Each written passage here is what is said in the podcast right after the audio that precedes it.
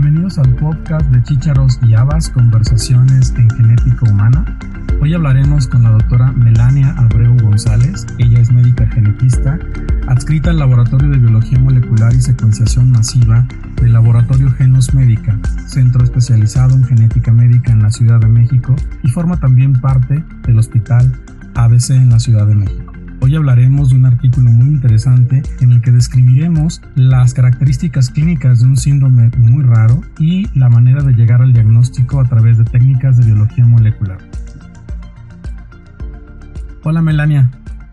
Hola Elias, ¿cómo estás? Muchas gracias por la invitación. Es un gusto estar aquí y poder compartir un poquito eh, bajo estas plataformas nuevas lo que podemos aportar a la genética el día de hoy como bien dijiste, soy médica genetista, soy egresada del Hospital Infantil de México, eh, hice la maestría en la Facultad de Medicina de la UNAM, en, la, en el Laboratorio de eh, Biología Molecular del Instituto Nacional de Pediatría. También he tomado cursos sobre errores natos del metabolismo, el curso es presencial eh, de, del INTA en Chile y, bueno, pues diferentes cursos sobre análisis de secuenciación, porque pues ahora lo que me dedico prácticamente el 90% de mi tiempo es a lo que llamamos ahora a la curación de las variantes de secuenciación y eh, pues tenemos diferentes estrategias moleculares ahí en el laboratorio y pues este eh, ahora eh, es, es parte de lo que hacemos todos los días. También vamos a hablar de un artículo que publicaste hace un par de años junto con la doctora Silvina Contreras Capetillo, que lleva por nombre de la secuenciación de nueva generación al fenotipo explorando el síndrome Bainbridge-Roberts con variantes de pérdida de función en ASXL3. Ahorita vamos a, a, a, deshebrar todo, todo lo que esto significa. En el episodio 3 de este podcast, la doctora Silvina nos comentó brevemente eh, cómo había llegado a esta, al diagnóstico de esta familia. Antes de empezar a, platicar del artículo, me gustaría que nos cuentes cómo fue que, Silvina te contactó y cómo llegaron al diagnóstico molecular de, este, de esta paciente. Sí, pues en realidad Silvina eh, tenía un paciente que había solicitado un panel de secuenciación.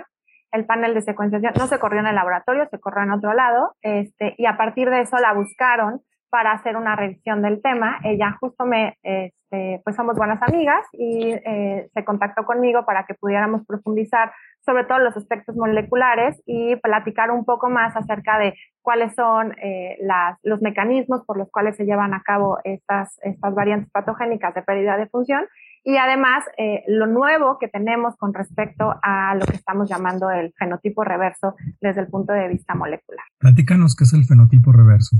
Bueno, pues eh, poco a poco, como sabemos, estamos teniendo más a la mano eh, acceso a estas eh, técnicas de biología molecular, ya sea paneles de secuenciación de nueva generación, este, exomas completos o incluso genomas completos, y poco a poco estamos encontrando variantes que pues pueden ser este, responsables del fenotipo del paciente, pero a veces nos hace falta cierta información y pues más bien una vez que tenemos el resultado molecular, tenemos que regresar al paciente o regresar al fenotipo para poder eh, definir si realmente se trata de ese, este, de ese síndrome en particular, ¿no? Entonces es un, digamos, es un término nuevo debido a la facilidad con la que estamos nosotros ahora teniendo los datos de secuenciación. Claro que como se comentaba en podcast este, y en sesiones anteriores, el reto creo que más importante sigue siendo la interpretación y por supuesto, eh, eh, una vez que ya tenemos una variante identificada, pues poder determinar si realmente es patogénica o no.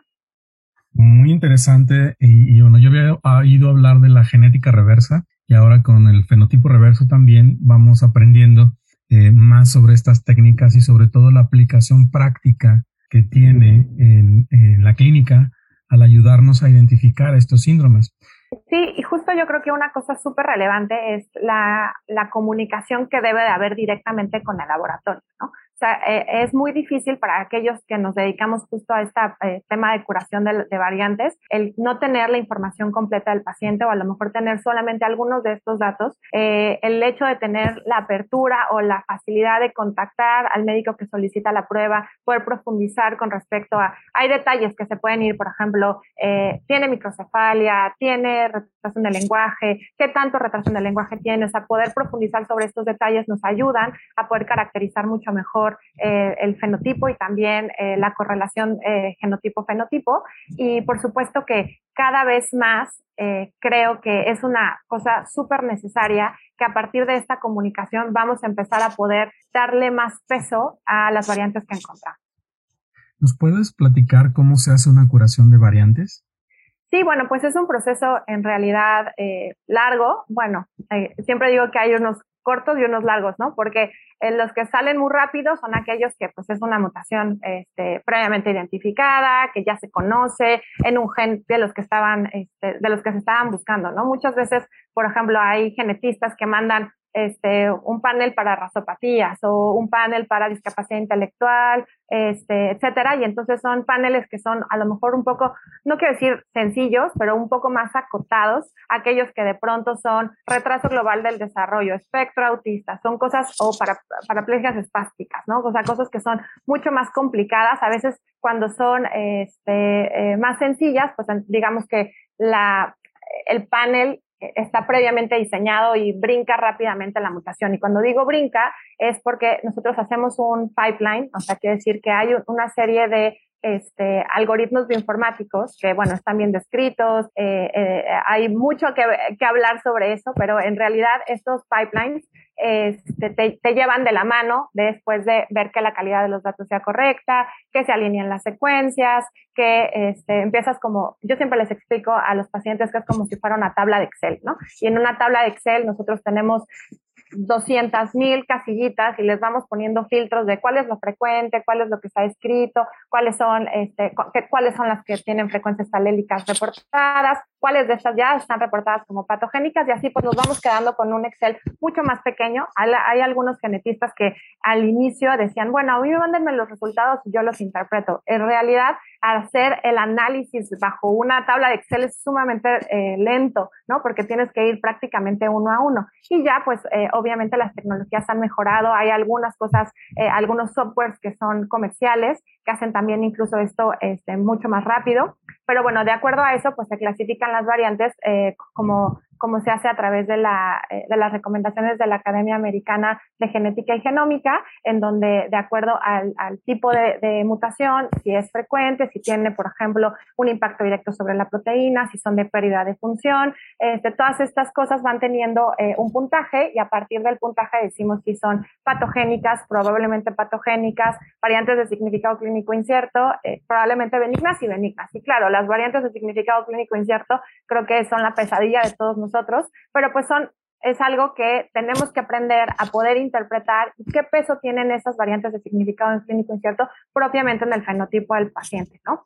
Entonces, eh, algo que también ya se comentó en otros podcasts, que creo que es muy importante, es que muchas veces eh, los clínicos están teniendo ya acceso directo a estas tecnologías y pasan por la supervisión, que decirlo así, de un genetista, ¿no? Y entonces hay genes que a veces no están incluidos dentro de los paneles, tipos de variantes que no se están identificando, justo como se comentaban, el tema de los pseudogenes, el tema de las secuencias repetidas, por ejemplo, eh, los algoritmos propios de un paciente, un varón con discapacidad intelectual, pues deben incluir siempre este, un X frágil, etcétera. Y entonces, muchas veces, eh, por tener disponible este tipo de pruebas, a veces es como, este, ya lo piden y hasta que les llega una variante de significado clínico incierto que no saben interpretar el resultado es cuando regresan a genética. Y esa parte yo creo que es muy importante de que tengamos que educar a los médicos para que siempre nos, ahora sí que nos lleven de la mano como un equipo, ¿no? Eh, a, mí, a, mí, también a veces este, me gusta explicarles que nunca hemos dudado de la necesidad de un patólogo cuando tenemos una biopsia y que el patólogo de su interpretación y de eh, qué, marcadores de inmunohistoquímica, qué tinciones de utilizar. O sea, esto es propio de su especialidad y nadie de nosotros eh, duda de la capacidad que tiene el patólogo o tiene injerencia en decir, hagan esto. Damos recomendaciones y formamos parte de un equipo multidisciplinario y bajo ese mismo esquema yo creo que el genetista tiene que empezar a hacerse este camino de la necesidad de que su interpretación y de eh, cuál es la mejor estrategia molecular para un paciente en particular siga siendo parte del no porque esté disponible este, se tome o porque ya sea muy barato hacerlo, este, se tenga que saltar, ¿no? Eso que acabas de mencionar es muy importante. El genetista es necesario dentro del equipo multidisciplinario para llegar al diagnóstico, pero también la recomendación que haga previo al estudio puede ayudar a ahorrar dinero y hacer diagnósticos más precisos y más este, mm, mm, directos que, lo que inicialmente se plantea. Y esa analogía que haces en relación a, la interpretación del patólogo me parece muy interesante. O sea, cada quien tiene una función y es importante dentro del equipo multidisciplinario. Vamos a entrar ahora al artículo y platícanos, ¿qué es el síndrome de Weinberg-Roberts? Bueno, pues es un síndrome este, pues poco frecuente, pero bueno, les quiero ir platicando un poquito más. Yo creo que eh, hablando desde el punto de vista de cómo se describe el síndrome, me parece interesante porque eh, empezó por una parte bioinformática en realidad, ¿no? Entonces, un bioinformático en 2011 que es Bainbridge este, empezó a ver que había detectado un par de casos que tenían mutaciones en estos genes, que es ASXL3, y eh, se juntaron eh, en un grupo de investigación para, para, bueno, para pacientes que tenían discapacidad intelectual, que de hecho el estudio se llama DDS, que es eh, Deciphering Development Disorders Study, y en este estudio, este, entonces encontraron eh, cuatro pacientes que tenían mutaciones de pérdida de función en ASXL3. Y entonces, a partir de ahí, regresaron y revisaron cuántos de estos pacientes que tenían en su corte tenían mutaciones en este gen y encontraron 40 pacientes, ¿no? Entonces, no eran tan poquitos. Al final, empezaron a, a, a hacer el match de justo el fenotipo de reverso, qué es lo que tenían estos pacientes en común. Obviamente venían de esta corte que tenía discapacidad intelectual y empezaron a detallar el fenotipo en donde tenían eh, retraso global del desarrollo, eh, tenían alteraciones en la alimentación, tenían algunas dismorfias, pero la verdad es que si tú lo ves desde el punto de vista como genetista clínico, la verdad son dismorfias bastante este, universales, quiero decir, ¿no? Este, sutiles que eh, a pesar de que sean eh, eh, dismorfias, pues pueden ser, este, pues pueden pasar desapercibidas. Obviamente, pues cada vez más hay más información sobre este, este, este, síndrome y entonces, bueno, sabemos que pues tienen el frontal ancho, tienen las cejas arqueadas, tienen este, las fisuras patronales oblicuas hacia abajo, este, las narinas antevertidas, la columna un poquito más larga, alteraciones dentales, pero algo que es muy importante es que prácticamente todos van a tener discapacidad intelectual en un espectro desde leve hasta, hasta severo, ¿no? Hasta grave. Y algo interesante es que prácticamente todos tienen alteración en el lenguaje, desde tener este, pocas palabras, desde decir pocas palabras, hasta llegar a decir este, o a tener eh, un, bueno, eh, un lenguaje nulo, ¿no? Entonces, yo creo que estos son datos que entonces empezamos a armar estos rompecabezas y es mucho más fácil poderlo ver así. Pero cuando todos vemos pacientes con discapacidad intelectual con algunas dismorfias, pues prácticamente sería el universo de todos los pacientes que vemos en genética, ¿no? Entonces, eh, eh, me pareció muy interesante la manera en cómo se empezó a describir este síndrome, que pues en realidad empezó desde la parte bioinformática y regresó a la parte clínica, que es un poco lo que comentábamos, ¿no? Entonces, eh, lo interesante es que son estos genes, que es, es estos ASXL3, hay eh, uno que es AXL1, que está descrito en otro síndrome que se llama este, la VOS, ¿no? que es el, el boring Esta, eh, este gen también es pues, relativamente frecuente, están empezando a salir cada vez más pacientes eh, y tienen una postura especial, ¿no? que es que tienen este, los brazos juntos y tienen también este, vello en los brazos y hay una postura anómala en las manos, ¿no? Entonces, este era como lo más famoso que conocíamos sobre este tipo de genes, que son interesantes porque sabemos que modulan la expresión de los genes en embriogénesis y tienen, eh, son, eh, tienen esa interacción con remodeladores y eh, factores de transcripción como grupo, ¿no? Y hay pues diferentes, el, el, el, 1, el 2 y el 3, el que vamos a hablar ahorita es el 3, y prácticamente el 90% de las mutaciones son de pérdida de función. Y esto pues era, la verdad es que creo que fue la parte en la que pudieron decir, pues es un gen importante desde el punto de vista este, transcripcional y que tiene variantes de pérdida de función, eso siempre le da mucho peso para decir que una variante es patogénica. Y entonces a partir, ahora sí que de esa característica que tiene este gen, pudieron eh, lograr eh, categorizar este nuevo síndrome. ¿no?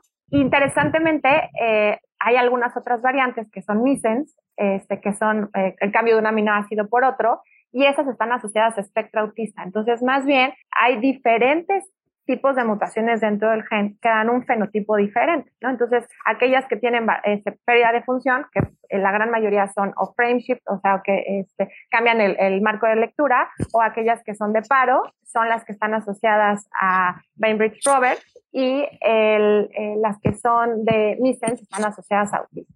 Y hay otro gen, el ASXL2, que también se asocia a otro síndrome, que es el Sashi, Sashi Pena. Sí, y, aparte interesante porque justo Shashi Pena tiene macrocefalia a diferencia de lo que ocurre con los otros dos, ¿no?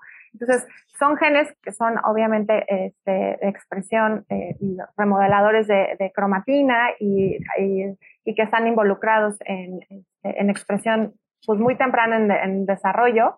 este, y también, eh, por ejemplo, ASXL3 tiene expresión prácticamente en cerebro, ¿no? Entonces, eh, esa parte también es interesante de cómo estos genes que, ah, que sí están regulando genes homeóticos dentro de la embriogénesis tienen diferentes, este, pues ahora sí que niveles de expresión y esta, y esta expresión pues es, este, es la que genera el fenotipo.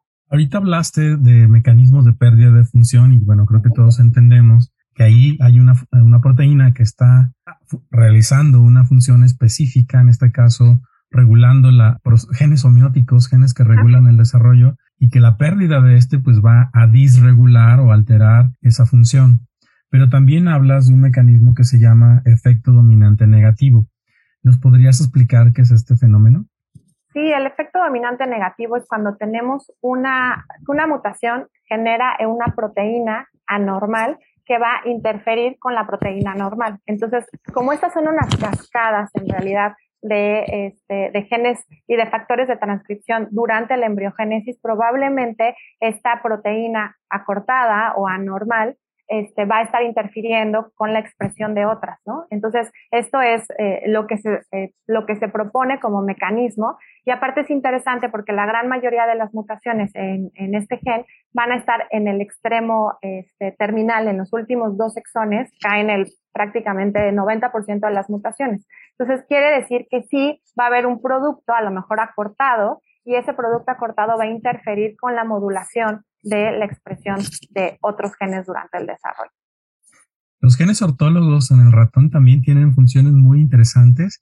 Eh, tienen en, el humano su función es prácticamente basada en neurodesarrollo, pero ¿podrías platicarnos cómo llegaste a, la, a, la, a las variantes patogénicas en este paciente? Sí, este, aquí en realidad te digo que fue, fue un artículo más bien de revisión y en este artículo de revisión pues analizamos cuáles son las variantes que se han descrito en todos los casos, en los casos reportados y eh, pues eh, lo que identificamos es que justo hay primero se había pensado que había una teoría, una teoría como de polaridad, de que eh, los que van a estar más hacia el extremo amino van a tener un fenotipo y los que están más hacia el extremo carboxilo van a tener otro fenotipo. En realidad, incluso en otras revisiones posteriores, cuando han descrito más pacientes, se ha encontrado que prácticamente todas las mutaciones van a caer en los últimos dos exones y hay algunas pocas que son más bien misens que van a caer en, el resto de los exones. Entonces, la gran mayoría son en el exón 11 y en el exón 12 y lo que se propone es que aquellas que son misens van a caer en otros exones y que en realidad no tienen una desregulación tan importante como la tienen aquellas que están en, en los últimos dos, ¿no? Y algo que se me hace súper interesante de lo último que hay sobre este gen es que eh, justo en este mismo eh, proyecto del de DDS, este, eh, encontraron que es este gen está dentro del top 10 ¿no? de, de los genes que están involucrados en alteraciones de neurodesarrollo. Entonces va, va a ser como uno de estos genes famosos dentro de poco, porque pues todos tenemos cada vez más acceso a estudios de secuenciación de nueva generación y pues seguramente van a empezar a salir más pacientes, porque pues yo creo que obviamente, como ya lo comentamos, pues es es algo que está subdiagnosticado porque son fenotipos muy atenuados, porque probablemente estos genes no habían sido considerados este, importantes, incluso a lo mejor ni siquiera incluidos dentro de ciertos paneles, y poco a poco pues vamos a ver que se van a empezar a identificar cada vez más y más pacientes. Y se dice que en esta corte, que tienen analizados prácticamente casi a 10.000 pacientes, encontraron 50 de esos 10.000. Entonces ya es una frecuencia como de 1 en 200, que no es tan poca y que, este, pues obviamente nos hace pensar que hay muchas nuevas asociaciones que van a empezar a brincar a partir de los análisis bioinformáticos. Esto también nos habla de lo, de lo dinámico que son eh, los paneles y cómo debes estar también actualizado en el tipo de panel que estás solicitando. Y, me llama también la atención la historia de este síndrome. Normalmente, digamos, la historia natural de un síndrome raro, pues lo descubre alguien, lo publica, 100 años después alguien encuentra el gen, 20 años después empiezan a encontrar pacientes y luego este, se forman asociaciones y luego encuentras una compañía farmacéutica que tenga el tratamiento para para luego buscar pacientes y esa, digamos, sería la historia de, estos síndromes. Hay síndromes afortunados que llegan más rápido a un, diagnóstico molecular y a un tratamiento. Y en este caso, pues estamos hablando de una historia de menos de 10 años, 9 años para ser exactos. Y lo que acabas de comentar en relación a la gran frecuencia de estas, de, de estas variantes en, cortes de pacientes con alteraciones del neurodesarrollo, pues evidentemente nos está diciendo que no estábamos haciendo el diagnóstico de manera adecuada y que las herramientas eh, genómicas con las que ahora se cuentan facilitan estos procesos e incluso cambian la historia, mm, la historia natural de estos síndromes. Eso me pareció bastante interesante. Sí, y fíjate que ah, otra de las cosas que a mí me parece muy interesante es que estos pacientes prácticamente todos, hablando de ASXL, tienen discapacidad intelectual en algún espectro y además tienen alteraciones a la alimentación. Tienen o mucho reflujo, tienen este, hipotonía, tienen dificultad para que suban de peso. Y entonces, bueno, yo creo que esas son dos, siempre hablando ya como hablando de errores del metabolismo, ¿no? Siempre son como este, focos rojos desde, desde lo que tenemos a la, a la mano, ¿no? En la clínica de pensar, si es un niño que está teniendo discapacidad intelectual y que tiene alteraciones gastrointestinales, ¿no? Este, siempre nos deben de tener ahí este, el foco rojo para los pediatras de pensar que puede ser algo genético, ¿no? Y como que este es un síndrome que tiene que ver con genes homeóticos, que en realidad sí hay algunas este, dismorfias asociadas. Ya uno cuando empieza a revisar todos los artículos y ve las fotos, pues ya les empieza a ver alguna similitud y empiezas a, a detectar que, bueno, en realidad sí es a lo mejor un fenotipo que se puede reconocer, pero antes que el fenotipo que nos vaya a llevar, ¿no? Como, no sé, algo mucho más aparatoso, que tuviera, no sé, este, labio paladar hendido, alteraciones craneofaciales, algo que sea mucho más, este, eh, clásico de genética, ¿no? Eh, yo creo que eh, el asunto de pensar estas dos de alteraciones en el lenguaje discapacidad intelectual y alteraciones a la alimentación, pues deben de ser siempre estos focos rojos que nos hagan pensar y sobre todo referida genética para que podamos eh, hacer un árbol genealógico y hacer una, una, valoración desde el punto de vista molecular con estas nuevas tecnologías. ¿no? Tengo dos preguntas. Eh, ¿Qué modo de herencia tiene este síndrome y cuántos pacientes se han identificado a la fecha? Sí, pues es clásicamente estos, estas eh, alteraciones que son de pérdida de función se consideran que son de nuevo. Hay un par de casos descritos en donde había este, dos hermanitos afectados, que se está eh, suponiendo que pudiera haber eh, un mosaico germinal. Eh, hay un, caso donde la mamá tenía la variante, pero era una missense y entonces no sabíamos si en realidad estaba asociada a ese fenotipo. Clásicamente, digamos, de, manera didáctica para el, el, foro que nos está escuchando, estas variantes que son de pérdida de función en estos genes que son importantes dentro del desarrollo, tenemos que considerarlas de nuevo y el riesgo de recurrencia, pues en realidad sería bajo, ¿no? Sería menos del 1% como, como parte de la herencia clásica. Y desde el punto de vista de cuántos pacientes se han identificado, el año pasado hay una revisión de este, este síndrome en, en el 2011, en el American Journal Medical Genetics, hicieron una revisión de este síndrome y eh, encontraron 111 pacientes dentro de sus bases de datos. De estos empezaron a filtrar que 60 no habían sido reportados y 40 eran los primeros que ya habían descrito, bueno, dentro de los que están en el artículo que, escribimos. Este, entonces, eh, prácticamente estamos encontrando cada vez y cada vez más pacientes porque están incluidos dentro de estos programas de eh, discapacidad intelectual, ¿no? Entonces, pues yo creo que estarán cerca de unos 60 o 70 pacientes, que si bien son pocos, pero como bien dijiste, es un síndrome relativamente nuevo, entonces que está teniendo este, mayor auge y que, pues a mí lo que más me llama la atención es que va a ser de los más populares, ¿no? Dentro de aquellos pacientes que tienen discapacidad intelectual. Yo hice una revisión de ver cuántos pacientes en genos médicanos habían salido con mutaciones en este gen y fíjate que no tenemos ninguno con ASXL3, pero sí tenemos dos con ASXL1. Uno, de hecho, está como en duda porque sí tiene fenotipo voz, pero este, la variante no nos encanta eh, desde el punto de vista eh, molecular pero el otro sí tiene todas las características de un, este, un Borinopis y yo creo que este, forma parte del espectro, ¿no? Entonces, probablemente estos genes empiezan a tener mucho más relevancia conforme se van haciendo más estudios.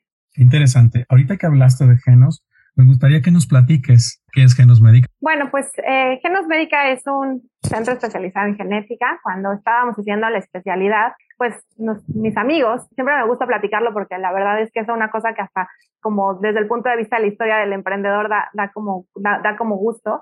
Estábamos en, en el Hospital Infantil de México desayunando y eh, que es uno de mis socios, y Luz, una de mis socias y amigas, eh, me dijeron, oye, cuando salgamos vamos a poner un laboratorio porque pues no hay donde podamos hacer estos estudios en México. Y les dije, sí, vamos a hacerlo. Y entonces eh, me dijeron, ¿le vas a entrar? Sí, sí le entro. Y pues la verdad es que toda la especialidad jugamos a que íbamos a, cuando nosotros hagamos y cuando nosotros tengamos y cuando nosotros podamos hacer, ¿no? Y entonces un poquito así empezó el sueño. de verdad que un mes antes, como marzo, bueno, febrero, marzo, antes de que termináramos la especialidad, llegaron, me enseñaron, estos son los microscopios, estos son los no sé qué, y así empezamos un poquito cada vez más a estar enamorados del proyecto. Y digo, gracias a Dios, hoy ya tenemos 11 eh, años haciendo estudios de biología molecular y estudios de citogenética y pues ya hacemos cariotipos, hacemos microarreglos, hacemos secuenciación de nueva generación, tenemos este, pues ya eh, eh, pues prácticamente seis años haciendo secuenciación de nueva generación, tenemos plataforma Illumina, tenemos plataforma de Thermo Fisher,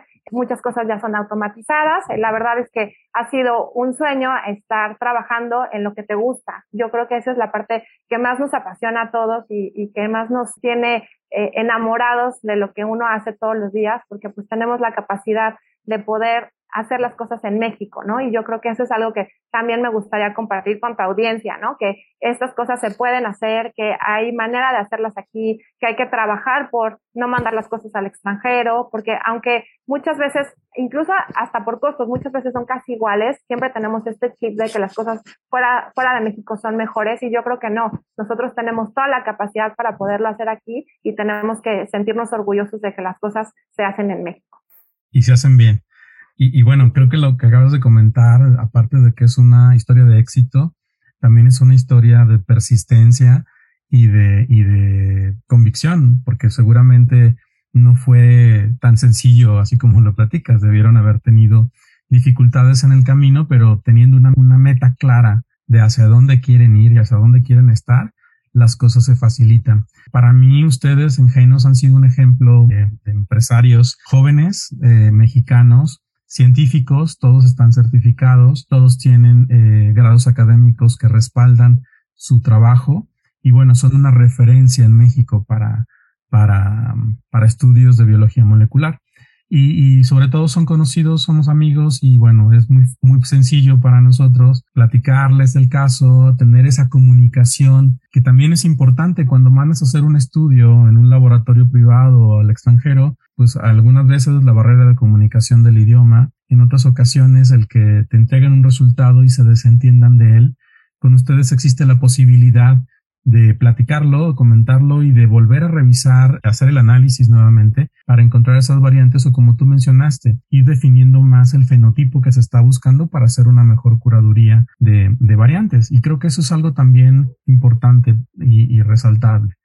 Gracias. Sí, la verdad es que yo siempre digo que a veces siento que esos casos son como míos, porque la verdad es que yo sí me apasiono, me encanta revisarlo. Mi mejor día es el día que encuentro qué es lo que le está pasando a ese paciente, ¿no? Porque yo estoy del otro lado también, ¿no? Está esta parte de ser juez y parte de que tú, yo también tengo pacientes, yo también entiendo la necesidad que tienen estas familias de tener un diagnóstico definitivo, la importancia de un diagnóstico prenatal, la importancia de eh, un estudio de portadores, ¿no? Entonces, para mí es súper, eh, este, pues, la verdad, apasionante el poder participar también desde el otro lado eh, involucrarme con, con, ustedes, ¿no? Eh, el hecho de que me platiquen, no, es que fíjate que ahorita ya empezó con estas, estas características, ¿no?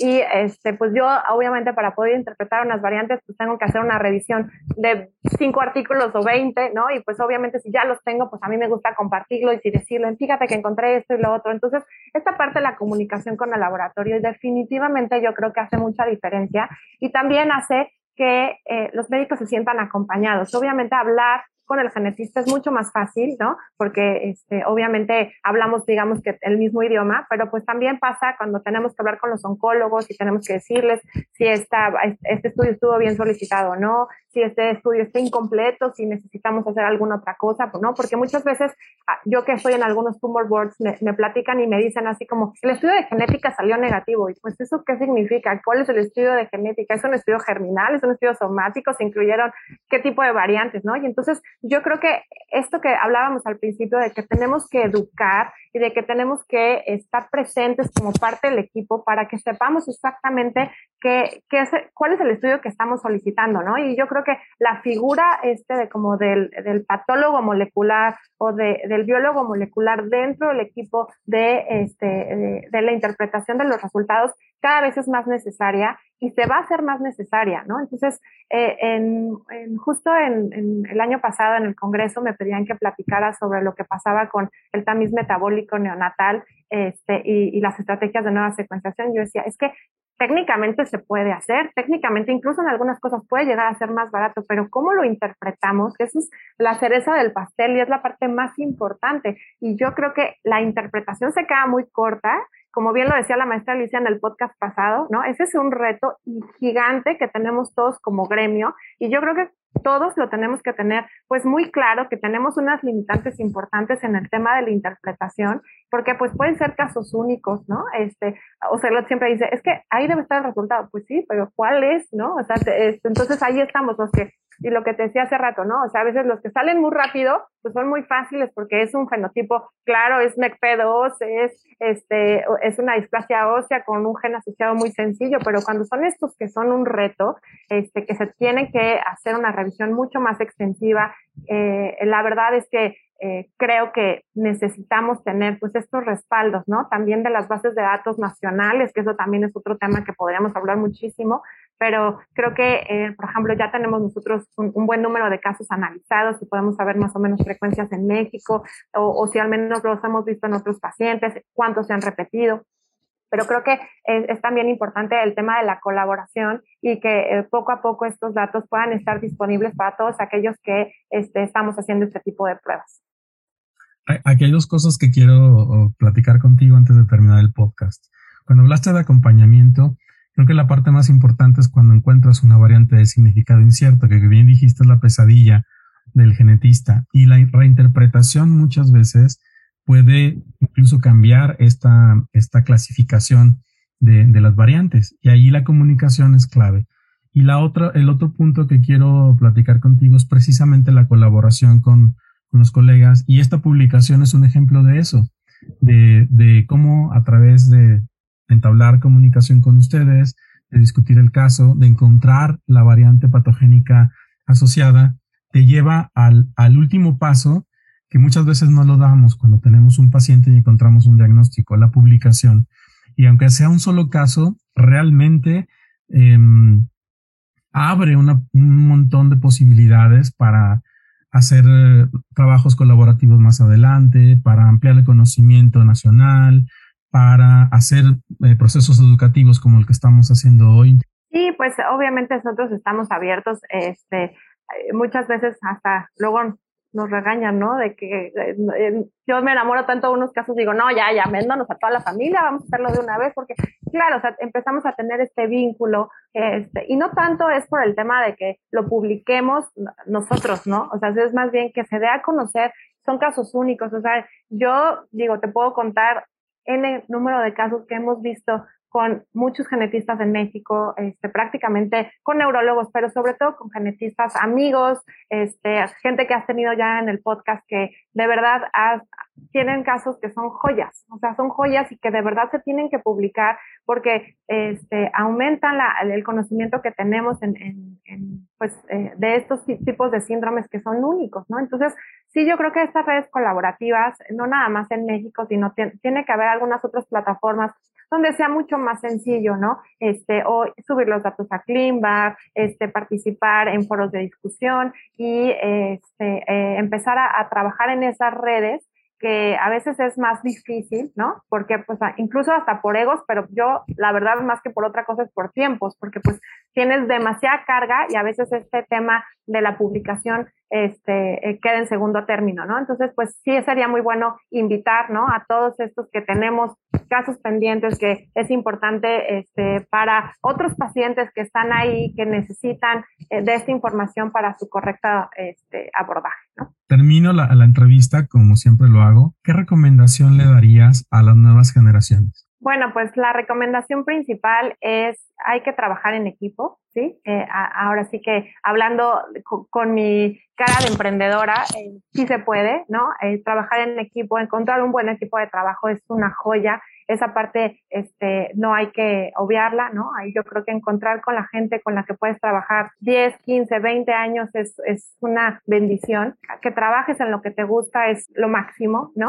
Este, yo creo que mi hermano siempre me decía, tú haz lo que te gusta, el dinero va a venir solo. Y pues a lo mejor ricos no somos, pero felices sí, y yo creo que esa es la parte más importante de lo que se viene, ¿no? Y por el otro lado, las nuevas generaciones tienen que saber que la función del genetista está para poder indicar bien los estudios, para poder interpretarlos de manera correcta y no porque estén disponibles las técnicas, ¿no? Muchas veces los estudios se deben de hacer. Tenemos que saber específicamente cuál es el alcance, qué, va, qué ventajas tiene hacer esta prueba en este paciente. Y mira que yo las vendo, pero no se trata de vender las pruebas, se trata de que estén bien indicadas y para qué se va a hacer, ¿no? Entonces, ¿cuál es el objetivo de una prueba individual? Y yo creo que esa es la parte que todavía eh, no alcanza a dimensionar el médico no, no que, no está en el área directamente de genética, ¿no? Porque a lo mejor no porque está accesible, porque lo paga la farma, porque lo pueden pagar, ¿no? Este, vamos a encontrar un resultado que sea eh, relevante, ¿no? O hay estudios muy sencillos que puede ser una mutación puntual, un solo exón, un cariotipo, y eso este, sigue siendo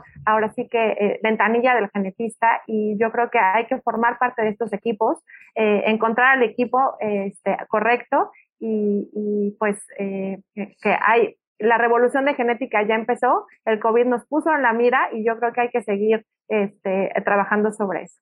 Bien. ¿Hay proyectos nuevos en Genos?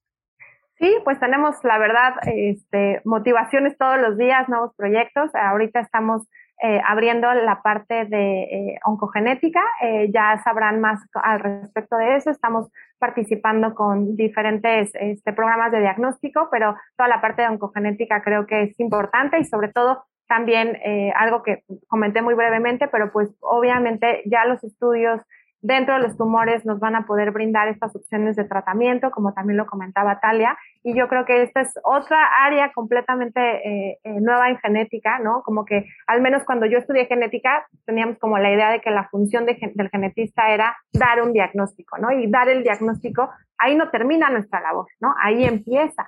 Y yo creo que esta parte es súper relevante para los nuevos genetistas, para la gente que está interesada, para los estudiantes que quieran estar en genética. Yo creo que vamos a, estar en, un mundo muy acelerado de la necesidad de que estas pruebas nos van a llevar a tratamientos, todo lo que viene con CRISPR, todo lo que, o sea, es, puedo, puedo hablar millones de cosas que, que me parecen súper apasionantes, pero creo que lo más, lo más bonito es que este, ya hay un tratamiento de acuerdo a las mutaciones, ¿no? Y eso hablando desde los tumores hasta incluso eh, los pacientes que tienen enfermedades este, como atrofia muscular espinal, etcétera, ¿no? Entonces, se viene una era súper importante. Yo creo que este, una de mis maestros, la doctora Ortiz de Luna, decía, ya nos va a llegar el momento. Yo creo que ya estamos en este momento.